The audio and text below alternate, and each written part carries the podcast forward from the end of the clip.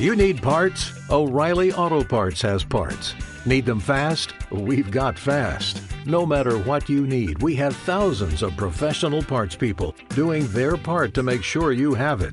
Product availability. Just one part that makes O'Reilly stand apart. The professional parts people. oh, oh, oh, O'Reilly Auto Parts. Radio 1 de Radio Nacional de España presenta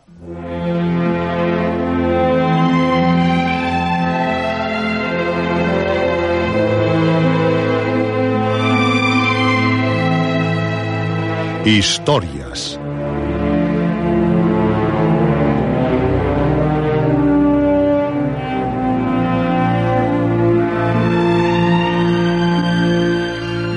Historias de terror, de aventuras, de suspense, de ciencia ficción.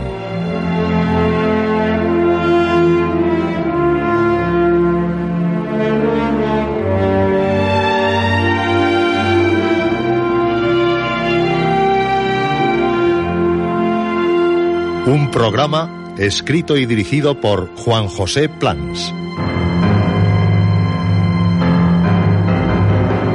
Esta noche, Carmila, primera parte.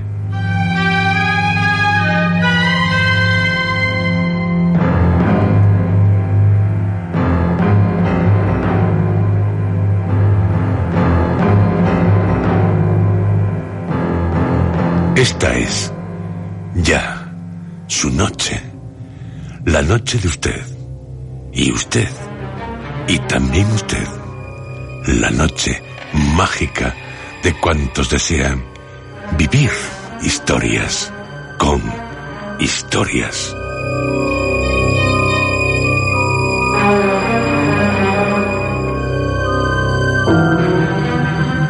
La noche de los que, como todos ustedes, están ávidos de aventuras, porque son aventureros, por lo que su programa radiofónico es Historias.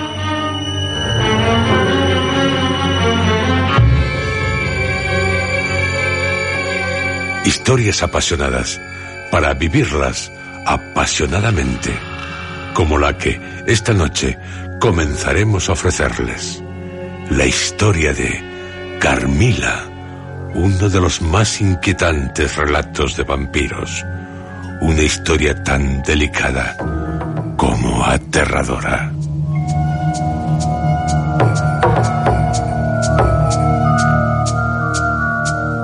Nunca, nunca tras vivirla la podrá olvidar. Nunca. La historia de Carmila le obsesionará para siempre. Y en algunas noches, al oír tras de sí unos suaves, muy suaves pasos, se sorprenderá a sí mismo al preguntar angustiado, Carmila. Carmila. ojalá no le responda.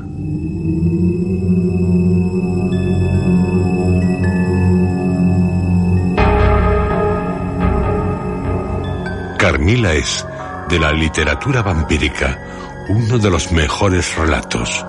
Su autor, Sheridan Le Fanu, uno de los grandes maestros del terror, nos dejó historias alucinantes, como la que, advertidos, muy advertidos quedan, les sobrecogerá esta noche. La noche de los del club Historias, noche apta solo para valientes.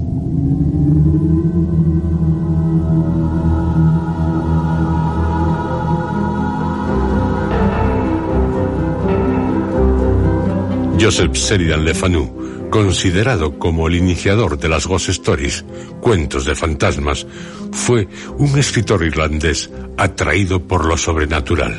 Nació en Dublín en 1814. En el año en que de Walter Scott se publica Waverly, su primera novela histórica, y de Johann Gottlieb Fitz, su ensayo Teoría de la Ciencia. Muere en el manicomio de Charenton en Saint-Maury, cerca de París, Donatien Alphonse François, llamado el Marqués de Sade, autor de obras como Justin o Las desdichas de la virtud, La filosofía en el tocador, La historia de Juliet, Los 120 días de Sodoma, Los crímenes del amor. Ludwig van Beethoven finaliza Fidelio y Francisco de Goya y Lucientes finalizan los fusilamientos en la montaña del Príncipe Pío, jornada del 2 de mayo, una de sus obras más significativas. Le Fanu, por parte de su padre, procedía de una familia hugonote, los protestantes que en Francia seguían la secta de Calvino, que había emigrado a Irlanda en el siglo XVIII. Su padre, un reverendo protestante. Por parte de su madre, era sobrino nieto de Richard Brinsley Sheridan, Dublín 1751, Londres 1816, un dramaturgo de grandes éxitos que acabaría dedicándose a la política. Destacan entre sus comedias, de las más celebradas del siglo, Los rivales, El crítico, La escuela del escándalo.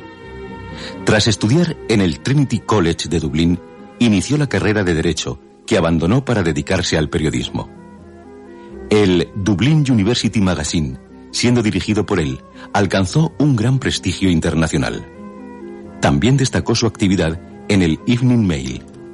Con sus primeras obras, Funding Crowhouse y Samus O'Brien obtendrían un gran éxito, lo cual le animó a dedicarse a la literatura. Se trataba de unas baladas irlandesas que cautivaron a los lectores.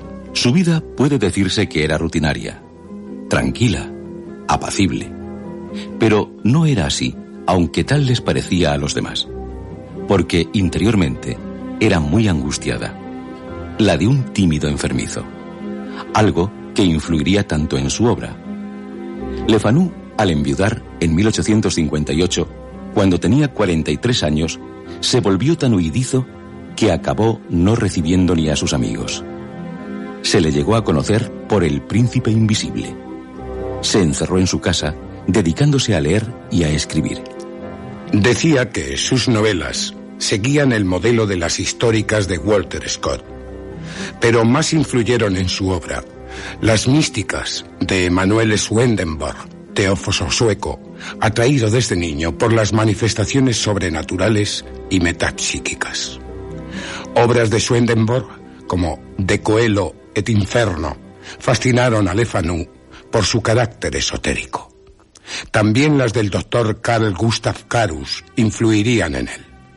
Sus teorías prepsicoanalíticas le resultaban de gran interés. Le Fanu, en sus últimos días, era presa de una pesadilla. Su casa se derrumbaba sobre él. Murió repentinamente en 1873, en Dublín, a los 59 años. Era reciente la publicación de su novela Dispuesto a morir. Falleció en el año en que Arthur Rimbaud publicó Una temporada en el infierno y Benito Pérez Galdós Trafalgar, primera novela de la serie Episodios Nacionales, y en el que también murió David Livingstone, misionero y explorador británico en busca de las fuentes del Nilo.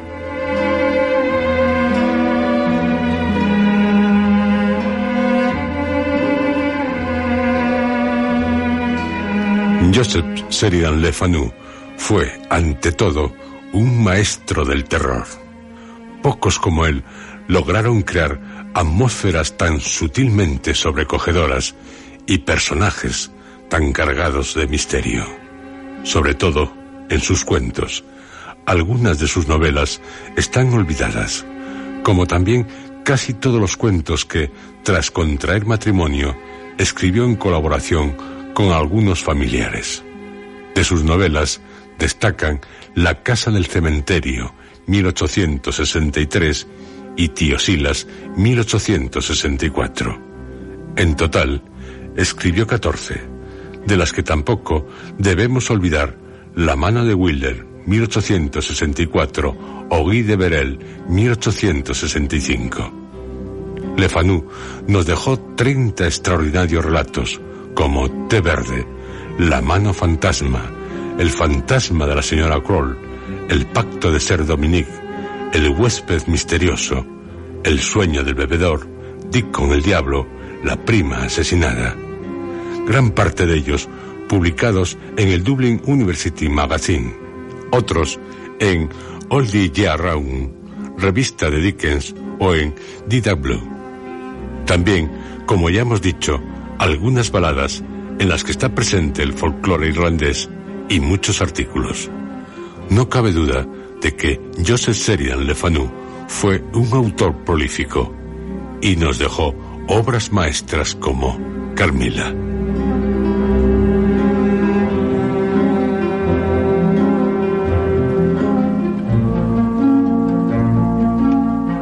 El depresivo, misántropo, huraño, solitario Joseph Sheridan Le Fanu escribió Carmila cuando se había recluido en su casa de Dublín, cuando creía ser acechado por malignas fuerzas de ultratumba. Carmila apareció por primera vez en la revista inglesa Dieter Blue en 1871. En el año en que Dostoyevsky, a sus 50 años, publica Los endemoniados. Emile Zola, a los 31, Les Rougon Macquart y Charles Darwin, a los 62, El origen del hombre. Y Carmila reaparecerá al año siguiente, en 1872, en un volumen de relatos titulado A Glass Darkle. En el año en que se publica El gaucho Martín Fierro de José Hernández, cuya segunda parte, La vuelta de Martín Fierro, aparecerá en 1879. Y en el que comienza la expedición oceánica Challenger que dura hasta 1876. Carmila es uno de los más originales relatos sobre vampiros. Tal vez por su extensión, podríamos decir que se trata de una novela corta. Contiene un prólogo y 16 capítulos, el último a modo de conclusión. Una morbosa historia, escrita por Le Fanu con extraordinaria exquisitez. Una historia alucinante. Una historia que a todos los del club Historias les angustiará. La historia de una vampira.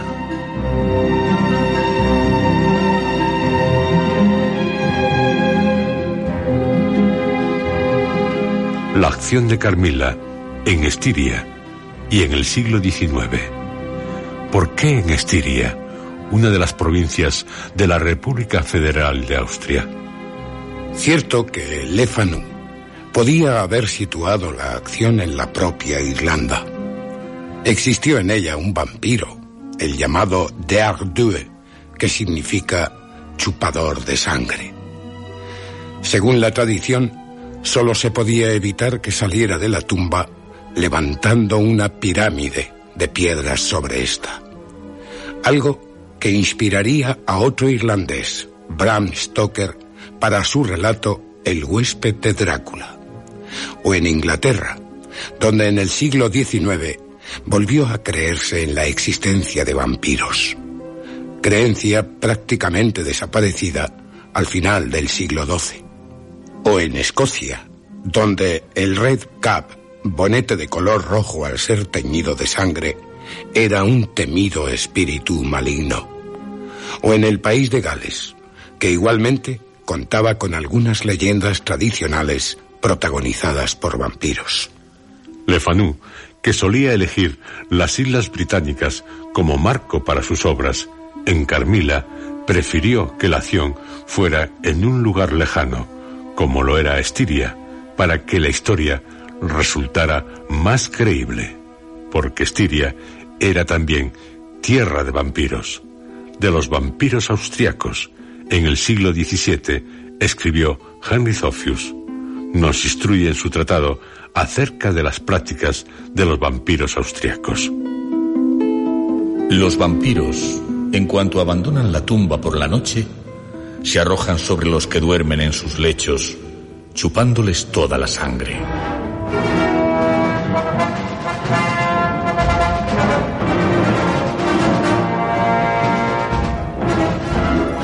¿Y por qué la acción tiene lugar en el siglo XIX? Porque así Le Fanu causaba un mayor horror a sus lectores. Podían temer que les ocurriera lo mismo que a las víctimas de Carmila.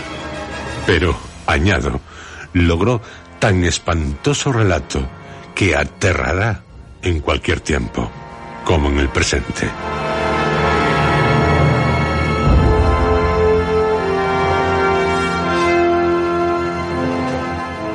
Estiria, en la actualidad, es una próspera provincia austríaca, ya que las riquezas de su subsuelo son muy abundantes.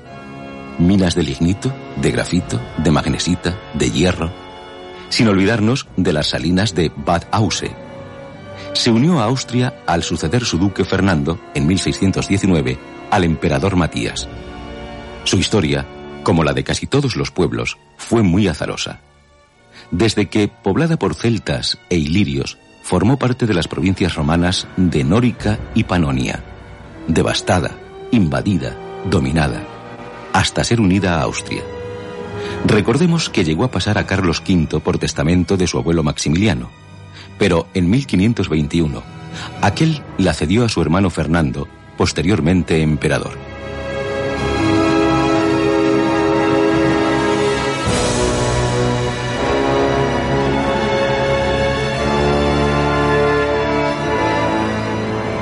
En Estiria y en el siglo XIX, Carmila, para nuestro horror. Carmila, ¿quién es? Solo anticiparé que es el anagrama, transposición de las letras de una palabra de la que resulta otra palabra distinta, de Mircala o Milarca. Escriban. Carmila. Y también Mircala o Milarca. Comprobarán que, transponiendo las letras de cada uno de estos nombres, Mircala o Milarca, resultará Carmila. Por lo que se preguntarán, ¿quién es Mircala o Milarca? Ya lo sabrán. Ya lo sabrán para su espanto.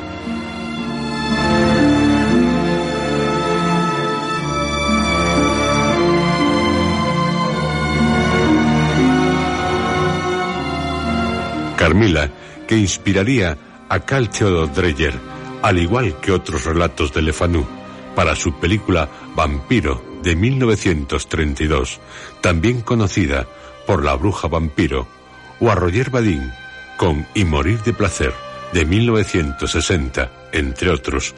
De estas y de otras adaptaciones cinematográficas del relato ya nos ocuparemos, así como de sus versiones teatrales, es una de las obras maestras de la literatura vampírica.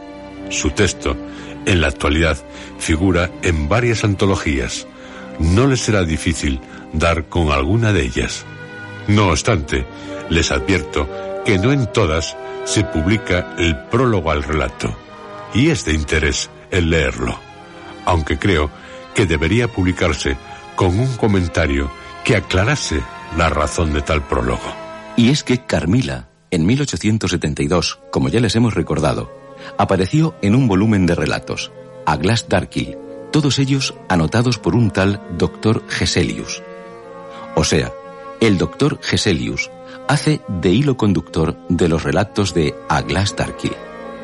Por lo que, si no se ofrece una explicación así, el lector puede preguntarse a asunto de qué viene tal prólogo, si Carmila se publica independientemente, como suele hacerse, del resto de los relatos que componen tal libro. Nosotros sí les ofrecemos tal prólogo. En él se nos dice. Al relato que sigue, el doctor Geselius ha añadido, en un papel aparte, una nota bastante elaborada en la que hace referencia a su ensayo sobre el extraño asunto de este manuscrito. El doctor Geselius, en su ensayo, trata este misterioso asunto con la erudición y perspicacia a la que nos tiene acostumbrados, y con una gran capacidad para aclararlo y sintetizarlo. Será todo un volumen de la obra completa de tan extraordinario hombre. Como por mi parte, publico el caso en este volumen con la única finalidad de interesar a los profanos, no anticiparé nada de lo que la inteligente dama nos relata en su manuscrito. Por lo que Tras sopesar debidamente la cuestión, decidí abstenerme de presentar ningún tipo de precis, de precisión, sobre el razonamiento del eminente doctor Geselius, ni extracto alguno de su exposición sobre un tema que él describe, diciéndonos que es probable que sea algo que tiene que ver con algunos de los más profundos arcanos de nuestra existencia dual o de sus estadios intermedios. Al descubrir este documento, me sentí ansioso por reanudar la correspondencia que hace ya muchos años el doctor Geselius inició con una persona tan inteligente y cautelosa como parece haber sido su informante. Pero lamentablemente supe que entre tanto la dama había muerto. Probablemente tal dama poco hubiera podido añadir a lo que dejó escrito con tanta minuciosidad, a mi juicio, y que a continuación se da a conocer.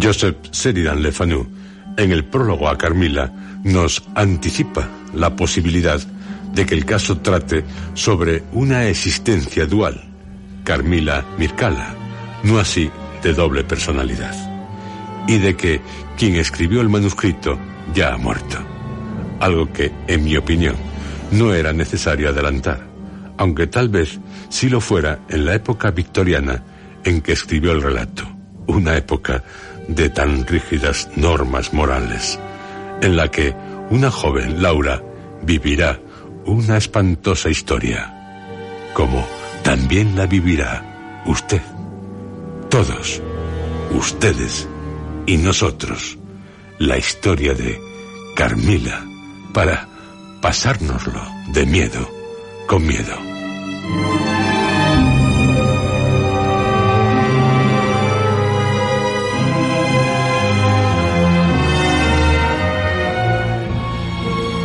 Le Fanu perteneció a esa escuela de tradición romántica, semigótica y cuasi moral que existió hasta casi finales del siglo XIX. Wilkie Collins, Ryder Haggard, Conan Doyle, H.G. Wells y Stevenson, entre otros, también la representaron. Lovecraft escribió acerca de esta escuela a ella pertenecen claramente aquellos relatos de horror contemporáneos que, centrados en el suceso más que en los detalles ambientales, apuntan más al intelecto que a una tensión maligna o a una verosimilitud psicológica y adoptan una posición concreta en simpatía con la humanidad y su bienestar. Tiene una fuerza innegable y debido a su elemento humano atrae a un número más amplio de lectores que la pura pesadilla artística.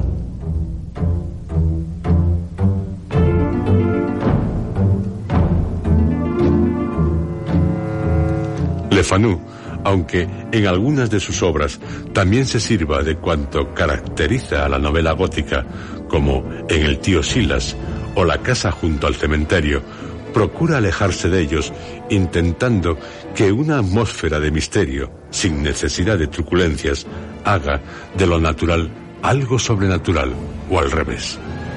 Racionalizando lo sobrenatural, lograría una mayor credibilidad de sus historias, que, con sus obras, se tenga la emoción del terror. Con él, en gran parte, se inicia un nuevo género gótico, del que las hermanas Bronte acabarán siendo quienes lo perfilan completamente. Emily con Cumbres Borrascosas y Charlotte con Jane Eyre. Para Richard H. En toda Ghost Story, la narración se inicia con una escena de la vida cotidiana.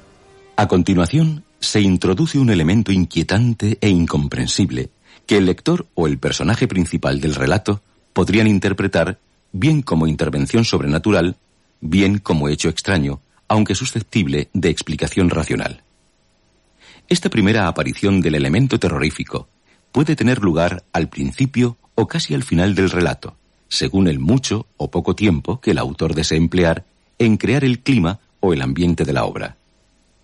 El protagonista interpreta ese primer suceso inquietante de modo absolutamente racional, hasta que una serie de sucesos, o su inmersión en el otro mundo, o la transformación de su propio cuerpo, le convencen de que es fútil todo intento de racionalizar los hechos. He aquí el descenso a las tinieblas presente en todo cuento de miedo.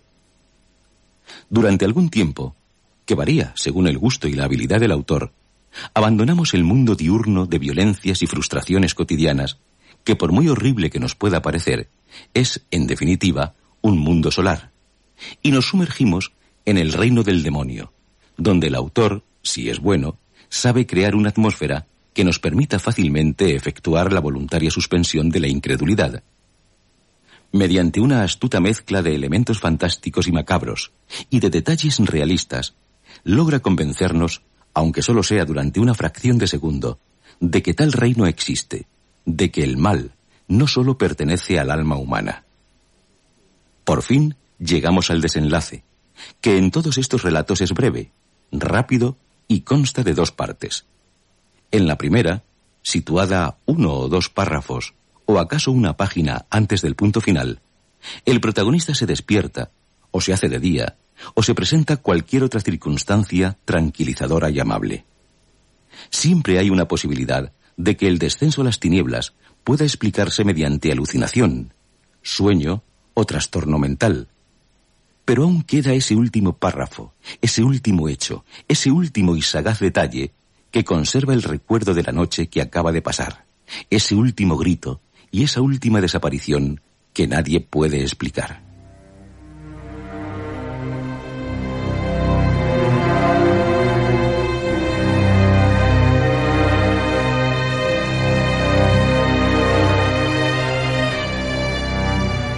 Comprobarán que este esquema de la Ghost Story, debido a Richard H. Type, está muy presente en Carmila. Carmila, a quien Laura recuerda, no siempre igual, su imagen. Unas veces es la de una hermosa muchacha, muy bella, tierna, lánguida, encantadora, juguetona. Pero otras veces es la de un demonio, la imagen de un horrible demonio.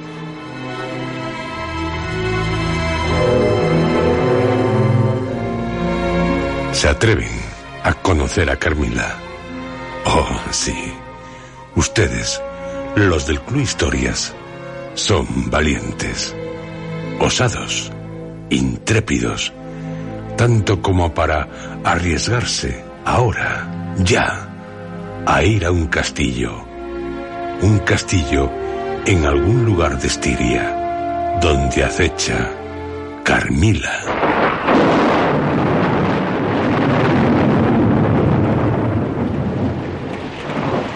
En una noche tormentosa, negra, la figura de una esbelta joven ha sido silueteada por un cegador rayo.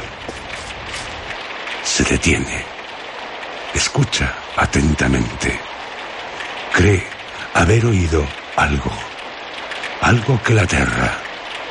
¿Carmila? ¿Carmila? Pero si ella no puede... Qué estúpida soy. Carmila. Carmila ha muerto. ¿Muerto? ¿Y por qué si está muerta?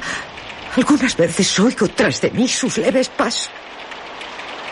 ¿Se trata solo de una pesadilla? Ah, solo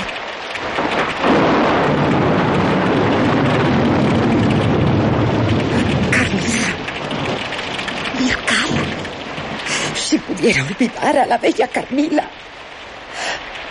La bella Mircala. Pero no puedo. No puedo.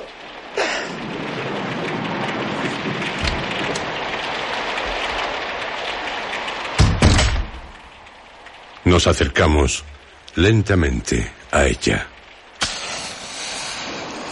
Enciende una vela y... Laura. ¿Quién es? Oh, no se preocupe, Laura. Solo soy el que usted desea que sea. ¿Y que yo? Sí, Laura. Soy ese al que quiere contarle lo que ocurrió. Porque solo contando la historia, que la sigue angustiando, aterrando a alguien, podrá comenzar a olvidarla. Ese alguien soy yo. Y yo soy muchos. Si me la cuenta, si nos la cuenta, Carmila no volverá a atormentarla. Tiene que desahogarse. Y ahora. Porque ¿cuántos años han pasado ya desde que Carmila... Ocho. Ocho años. Ocho años. Ocho años creyendo ir. Solo creyendo. Tras de sí a Carmila. Acercándose a usted con suaves pasos. Temiendo volverse y verla. Como una hermosa muchacha.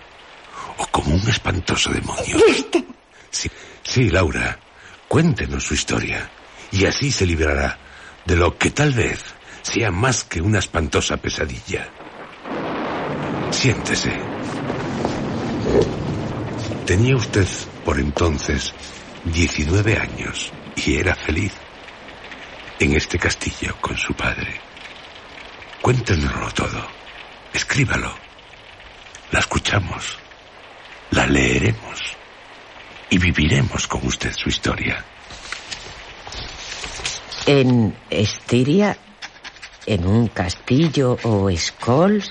Recuerde, recuerde todo, Laura.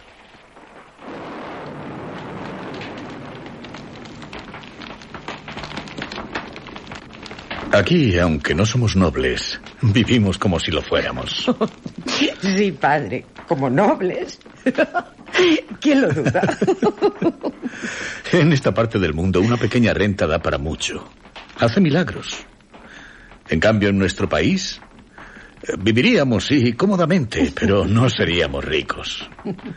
No nos podríamos considerar entre la gente pudiente. Pero aquí, en Estiria... ¡Oh, eres un gran señor!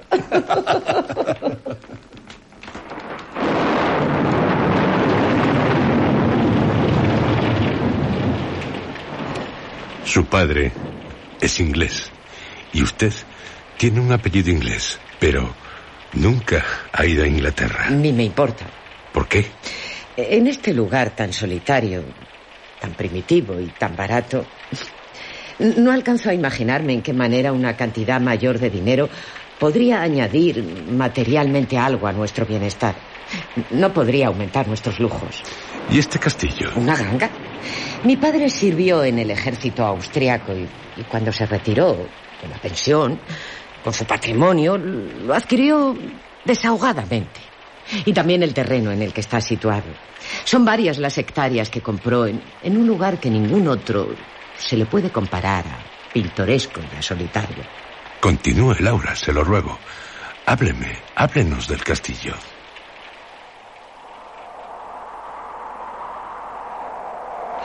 El castillo está situado sobre una pequeña colina y, y domina un inmenso bosque. El camino muy antiguo, abandonado y angosto pasa ante nuestro puente levadizo, que nunca he visto izarse desde que vivimos aquí. En su foso nadan los cisnes entre grupos aislados de nenúfares, con las corolas muy blancas. Dominando el lugar se levanta el castillo, con su amplia fachada provista de un gran número de ventanas, torres y una capilla gótica. Frente a sus puertas, el bosque se abre en un claro irregular, amplio, muy pintoresco. A la derecha un empinado puente gótico hace continuar el camino, más allá de un torrente que serpentea a través del bosque. He dicho que es un lugar muy solitario. Juzgad, si digo la verdad. Mirando desde la puerta de entrada hacia el camino, el bosque que circunda nuestro castillo se extiende sobre 15 millas a la derecha y dos hacia la izquierda. Ciertamente, un lugar muy solitario. Sí, eh, el pueblo más próximo está a siete millas a la izquierda. Y el castillo más cercano y de cierta notoriedad histórica es el del general Spildorf, a unas 20 millas a la derecha. He dicho el pueblo habitado más próximo, porque al oeste, solo a tres millas, en dirección al castillo del general Spildorf, hay un pueblo en ruinas. ¿En ruinas? Sí, así como su iglesia gótica. No tiene techo. Y en su nave se encuentran las desmoronadas tumbas de la orgullosa familia Karnstein.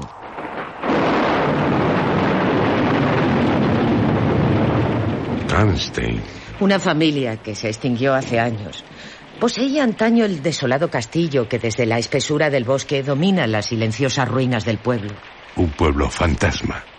Hay una leyenda que explica por qué fue abandonado por sus habitantes tan extraño y melancólico lugar. ¿Qué leyenda, Laura? Ya le hablaré de ella en otra ocasión. Bien, de acuerdo. ¿Quiénes habitan este castillo? El número de habitantes de nuestro castillo es muy exiguo. Excluyendo a los sirvientes y a los subalternos que ocupan los edificios anexos, quedamos solamente mi padre, el hombre más bueno del mundo, pero ya mayor, y yo. Hace ocho años, cuando estuvo Carmila, mi padre y yo constituíamos toda la familia del castillo. Mi madre, una dama estiria, falleció siendo yo una niña. Pero tuve una bondadosa haya que había estado junto a mí, casi diría que desde mi primera infancia. No puedo recordar ninguna época en que su rostro, grueso y benigno, no constituyera una imagen familiar en mi memoria. Era Madame Pegodon, natural de Berna, cuyos cuidados y buen carácter suplieron en parte la pérdida de mi madre, a la que lamentablemente ni, ni tan siquiera recuerdo. Ella era la tercera en nuestra pequeña reunión ante la mesa. Había una cuarta, Mademoiselle de la Fontaine, una de esas damas que se podrían llamar, creo, institutrices. Hablaba francés y alemán. Madame Pegodon, por su parte, hablaba francés y, y chapurreaba el inglés. Mi padre y yo añadíamos el inglés, en parte para evitar que fuera una lengua perdida entre nosotros y, y, y en parte por motivos patrióticos. Lo hablábamos diariamente. La consecuencia era un babel que causaba la risa de los extraños. Y no tenía ninguna amiga. Bueno, algunas muchachas amigas mías, más o menos de mi edad, venían de vez en cuando al castillo. Algunas veces yo les devolvía la visita. Estas eran nuestras habituales relaciones sociales. También recibíamos visitas imprevistas de vecinos. Gente que vivía a, solo cinco o seis leguas de distancia. ¿Solo? La verdad es que mi vida era bastante solitaria, se lo aseguro. Sí, por lo que me ha dicho. Mis institutrices tenían tanto control sobre mí como podéis suponer de tan sensatas personas en este caso, porque lo que es yo... ¿Qué? Bueno, reconozco que era una niña mimada, muy consentida. Mi padre me permitía hacer lo que quería. Imponía mi voluntad prácticamente en todo. Bueno, tratándose de su única hija y habiendo fallecido su esposa, no es de extrañar. Y en este castillo, siendo niña... ¿Qué ocurrió? Algo extraño.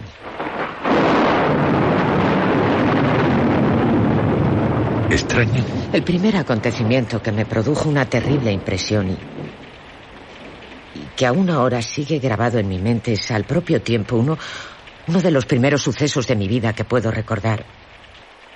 Puede que para algunos sea algo nimio, trivial, pero... Seguro que, que no lo será para mí, para nosotros. Pero debo mencionarlo para posteriormente relacionarlo con... ¿Carmila? Ya. La escucho, la escuchamos. La habitación de los niños, la Nursi, como la llamábamos, aunque era solo para mí, era muy grande. Estaba en el último piso del castillo. Tenía el techo abuhardillado de maderas de roble. No debía tener más de seis años cuando... En una noche desperté de pronto. Miré a mi alrededor y, y no vi a la doncella encargada del cuarto, ni a mi haya. Estaba sola. ¿Tenía miedo, Laura? No, no tenía miedo. Curioso. ¿Por qué? A esa edad y, y verse sola. No, no, no tenía miedo. El estar sola no me asustó nunca. Era una de esas criaturas afortunadas a quienes han evitado expresamente las historias de fantasmas, de hadas Esas historias que vuelven a los niños temerosos ante una puerta que chirría o ante la sombra danzante que produce sobre la pared cercana la luz incierta de una vela que se extingue. Pero... Pero me eché a llorar, porque me sentía enfadada y molesta al encontrarme, o, o al menos imaginármelo, abandonada. Son malas. Se lo diré a mi padre. Y ahora gritaré y lloraré con todas las fuerzas de mis pulmones. Por malas. Pero con gran sorpresa vi al lado de mi cama un rostro bellísimo. Me miraba solemnemente, pero era tan hermoso. El rostro de una joven dama. ¡Qué guapa es! Está arro- arrotillada, con las manos bajo la colcha. ¿Quién será? La observé con placentera curiosidad y dejé de lloriquear. ¿Y ella? Me acarició con sus manos. Se tendió en la cama a mi lado. Me atrajo hacia sí abrazándome. Y me sonrió. De repente me sentí calmada, contenta. Cerré los ojos confiada y, y acabé durmiendo. Pero, de pronto, me desperté con la terrible sensación de que dos agujas me atravesaban el pecho profunda y simultáneamente. La dama retrocedió sin dejar de mirarme y cayó al suelo, escondiéndose bajo la cama. O eso me pareció. Por primera vez sentí miedo y grité con todas mis fuerzas. El haya, la doncella, el ama de llaves, todas acudieron a tranquilizarme. Al escuchar mi historia le restaron importancia para así calmarme. Sin embargo, a pesar de mi corta edad, pude percibir que sus rostros estaban pálidos, con una angustia mal disimulada. Miraron bajo la cama, inspeccionaron toda la habitación, bajo las mesas, abriendo violentamente los armarios. Nadie. El ama susurró a la niñera. Mira, aquí, en la cama. Hay un hueco. Alguien ha estado tendido aquí. Tan cierto como que no fuiste tú. El sitio aún está caliente. La niñera me acarició y, y entre las tres me examinaron el pecho do- donde les dije que había sentido la punzada. Pero niña, no hay ninguna señal de que te hayan pinchado en el pecho. Pobrecilla. Nada ha sucedido. Habrá sido una pesadilla. Ahora, a dormir, pequeña. Laura, la volvieron a dejar sola. Oh, no. Se quedaron sentadas en mi cuarto durante toda la noche. ¿Las tres? ¿Mm? ¿Las tres? O sea que... Algo temían. Desde aquella noche hasta que tuve 14 años siempre se quedó alguien conmigo. Durante mucho tiempo estuve muy nerviosa. Llamaron a un médico. Era pálido, viejo. Me acuerdo perfectamente de su rostro saturnal, alargado, algo picado de viruelas. Y tenía una peluca color castaño. Durante una temporada venía al castillo durante tres días. Me daba una medicina. Una medicina que odiaba. Sabía tan mal. Y, y al día siguiente. Seguía aterrada. No, no pudiendo soportar el que me dejaran sola, aunque fuera a plena luz. Recuerdo a mi padre junto a mi cama, hablándome en tono cariñoso, así como preguntando a la niñera y, y riéndose de sus respuestas. Mi padre me besaba, me hacía caricias y me decía para tranquilizarme. Hija, si todo ha sido un mal sueño, no hay razón para que sigas asustada. Las pesadillas, cuando se despierta, se acaban y se olvidan. ¿Por qué no la olvidas tú también, Laura? Porque yo sé que no fue una pesadilla. La visita de esa extraña mujer no ha sido un sueño. Y estoy muy asustada. Puede volver. Y yo en mi pecho sentí dolor. El dolor de clavárseme algo en él. Unos pinchazos. Una punzada. Lo sentí. Fue algo real. Algo que me despertó. Y fue cuando la vi a ella. Tengo miedo. Algo llegó a consolarme. La niñera al decirme que había sido ella la que se había acercado a mi cama, tendiéndose después en ella a mi lado. Debía estar dormida para no reconocerla. Pero esto, aunque lo confirmó el Aya, tampoco me satisfizo, por mucho que intentaran convencerme de lo contrario. Aquella mujer había estado acostada a mi lado había despertado al sentir un fuerte dolor en el pecho. Eso era real. Laura, ¿la vio a usted alguien más? Sí. Un anciano de sotana negra entró en mi habitación durante el transcurso del día, acompañado por el aya y el ama de llaves. Charló un rato con ellas. Después se dirigió a mí muy afectuosamente. Tenía una expresión dulce, agradable. Me dijo juntándome las manos. Y ahora, pequeña, vamos a rezar. ¿De acuerdo? ¿Y qué tengo que rezar? Repite conmigo. Señor, escuchad estas plegarias en nuestro nombre, por el amor de Cristo. Señor, escuchad estas plegarias en nuestro nombre, por el amor de Cristo. Todos tenían miedo. De lo contrario, ¿por qué rezar? Durante años la niñera aquellas plegarias me las hizo repetir, a diario. Recuerdo perfectamente el rostro pensativo de aquel anciano de cabellos blancos, con su sotana negra, de pie en la habitación, en el piso alto del castillo, rodeado de muebles que tenían más de 300 años. Por una celosía se filtraba algo de luz. El ambiente era sombrío. Después, de rodillas y con él las mujeres, rezó en alto, con voz sincera y temblorosa, durante un espacio de tiempo que a mí me pareció muy largo. La verdad es que... Diga, diga. He, olvidado toda mi vida anterior al suceso que le acabo de contar. También alguna etapa posterior de mi vida me resulta oscura. Muy oscura. Por el contrario, las escenas que acabo de describir permanecen vivas en mi memoria. Son como imágenes.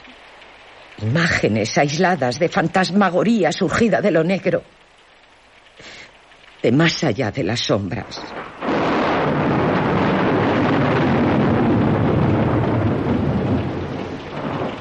Laura, me ha hablado de un pueblo abandonado, en ruinas y que hay una leyenda que explica la razón por la que de él se fueron sus habitantes. Pero aún no me ha contado esa leyenda. También me ha hablado de una familia ya extinguida, la familia de los Carsten. El castillo que poseían igualmente está en ruinas, como el pueblo sobre el que se alzaba. Y en la iglesia, las tumbas de los Carsten, olvidadas. ¿Quiénes eran los Carsten? Y la dama que se le apareció, llegó a saber quién era.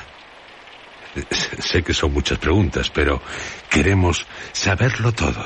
Y lo sabrán, como sabrán de otros terribles sucesos.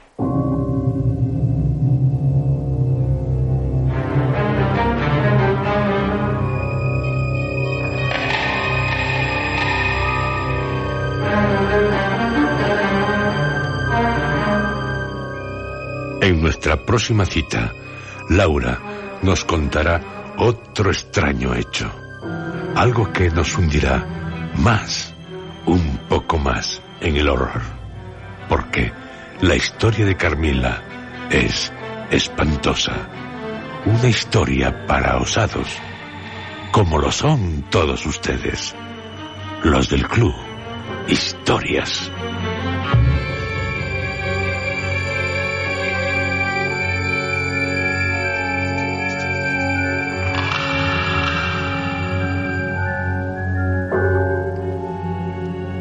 Todos, ustedes y nosotros, nos enfrentaremos a una abominable criatura. Es bella, muy hermosa, delicada, hechizante, pero también monstruosa.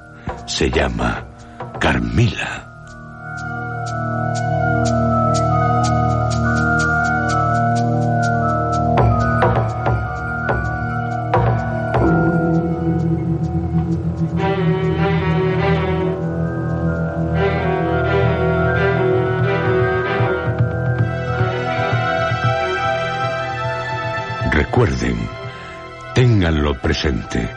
Los vampiros son de siempre y para siempre, como Carmila. Cierto que esta historia tendrá su final, el final que le puso Joseph Sheridan Le Fanu, pero con los vampiros nunca se sabe. En cualquier momento, al menor descuido, vuelven.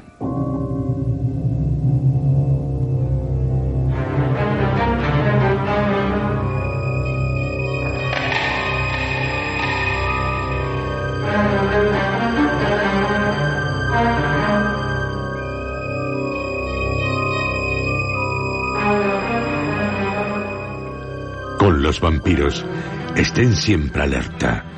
Y alerta deben estar con Carmila, una vampira, una de las más espantosas vampiras que puedan existir.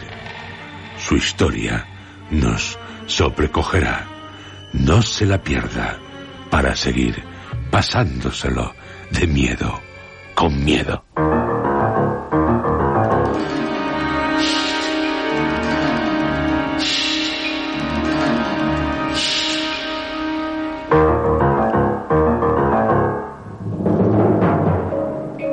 Escuchado ustedes, dentro de la serie Historias,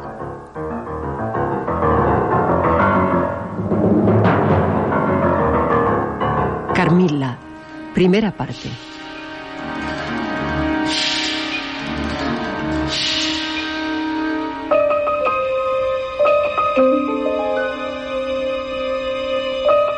Este capítulo ha sido interpretado por Juan José Plans, Roberto Cruz, José Antonio Ramírez, Luis Alonso Carrasco, Pepa Terrón y Natalia García.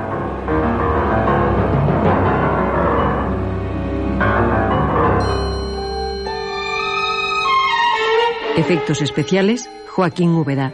Realización técnica, Armando Multedo y Adolfo Abarca. Dirección, Juan José Plans.